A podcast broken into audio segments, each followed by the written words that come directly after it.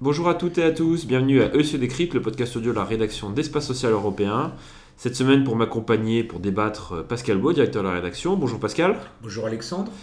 Alors Pascal, euh, l'un des sujets de l'actualité de cette semaine, c'est euh, la position à la fois de l'UNOCAM et de la mutualité française sur le dispositif CMUC ACS qui sera officialisé et entrera en vigueur le 1er novembre prochain. On va se poser la question tout simplement de, la faisabilité, du devenir de ce dispositif, car la position des acteurs complémentaires est pour l'instant euh, euh, plutôt de repli, voire sur la défensive. Pascal, déjà, pour donner un, cadre précis, pourquoi l'État avait réformé euh, donc les dispositifs CMUC et ACS pour les fusionner?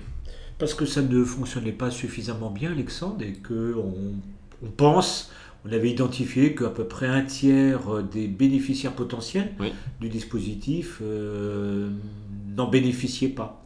Donc on a fusionné euh, les deux dispositifs CMUC, donc la, CMU complémentaire selon un seuil de revenus, et l'ACS, l'aide à l'acquisition à la complémentaire santé, pour un seul et même dispositif. Voilà ce qui a été fait. Sur le principe, l'idée n'est pas, est pas mauvaise. Hein. Je pense que hmm. là-dessus, elle fait consensus. Alors, ça c'était dans le PLFSS, enfin, en l'occurrence la LFSS 2019, ça, ça, a été voté. Donc, application 1er novembre prochain. Euh, il y avait un cahier des charges qui a été élaboré ces derniers mois, présenté notamment et porté par le fonds CMU, présenté aux acteurs complémentaires qui, en attendant les futurs euh, décrets d'application qui définiront notamment les règles du jeu, eux ont déjà pris position claire et ferme. C'est oui mais. Oui sur le principe, mais dans la réalisation c'est plus compliqué.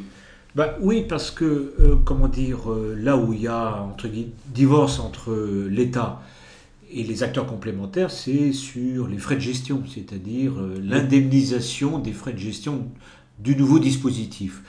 Euh, d'après ce que l'on sait, c'est euh, l'État veut, veut plafonner les frais de gestion à 5% du coût de la complémentaire santé, aligné quasiment sur les coûts de gestion de l'assurance maladie pour simplifier les choses. Et les complémentaires disent que ce n'est pas, ce n'est pas raisonnable ce en quoi ils n'ont pas complètement tort. Le chiffrage à peu près des complémentaires, ils estiment à combien euh, Aux alentours de 11%, 11-12%. Hmm. Hein, mais il y a des biais de raisonnement, ce, qu'on a, ce que nous avons dit hein, depuis un certain temps d'ailleurs Alexandre, hein, c'est que on rapporte en fait les frais de gestion de l'assurance maladie, euh, quand on les calcule, ils sont rapportés sur 75-77% du remboursement par l'assurance maladie des frais médicaux. Mhm.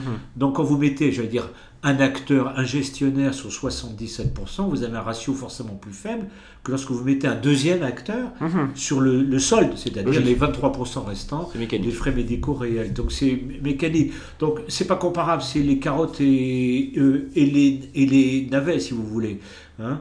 Donc il y a effectivement euh, comment dire, un contresens de mon point de vue hein, euh, de la part de l'État sur cette façon d'appréhender le sujet. Il y a un second raisonnement qu'on peut aussi, un second argument qu'on peut mettre aussi en évidence, qui est le suivant, c'est quand même il s'agit de populations fragiles qui ont des revenus faibles hein, et qui ont des problèmes donc des problèmes de d'accès aux soins, des problèmes de rattrapage de soins peut-être, et que cela nécessite un coût. Et puis aussi, c'est des populations, comme on l'a dit, fragiles, il faut les identifier. C'est pas c'est pas c'est pas Alexandre Beau ou Pascal Beau, c'est des gens qui sont parfois éparpillés dans la nature, qui comprennent rien à la réglementation sociale, et donc euh, il faut les trouver.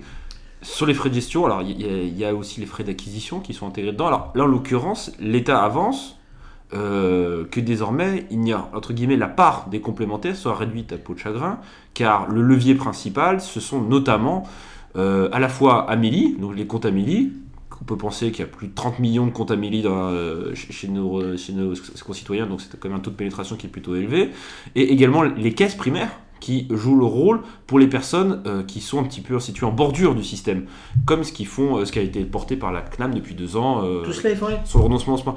Donc, est-ce que le gouvernement n'aurait pas certain, sa côté pas complètement tort en disant là où les complémentaires sont un contrat standard avec des frais d'acquisition de, marketing de publicité, des frais de gestion pure et dure, donc les de gestion et les frais administratifs, et eh ben vous enlevez les frais administratifs et les frais d'acquisition et vous faites vous, vous retrouvez avec c'est la question que je vous pose. Je me fais l'avocat du diable. Non, mais vous avez raison, mais tout cela est vrai, mais ne, ne résout pas tout le problème.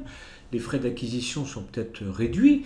D'abord, tout le monde n'a pas un compte Amélie, mais bon, surtout sur ces populations-là. Mais bon, raisonnons, disons que effectivement ce soit le cas. Ça ne résout pas le problème de fond, à savoir que euh, euh, il n'est pas possible avec 5% de frais de gestion de gérer correctement le nouveau dispositif de la CMU.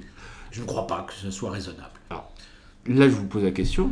Y a-t-il un loup derrière cette manœuvre? Parce qu'on peut penser quand même que les, techniciens dans les administrations centrales savent pertinemment faire le calcul que vous nous avez présenté précédemment.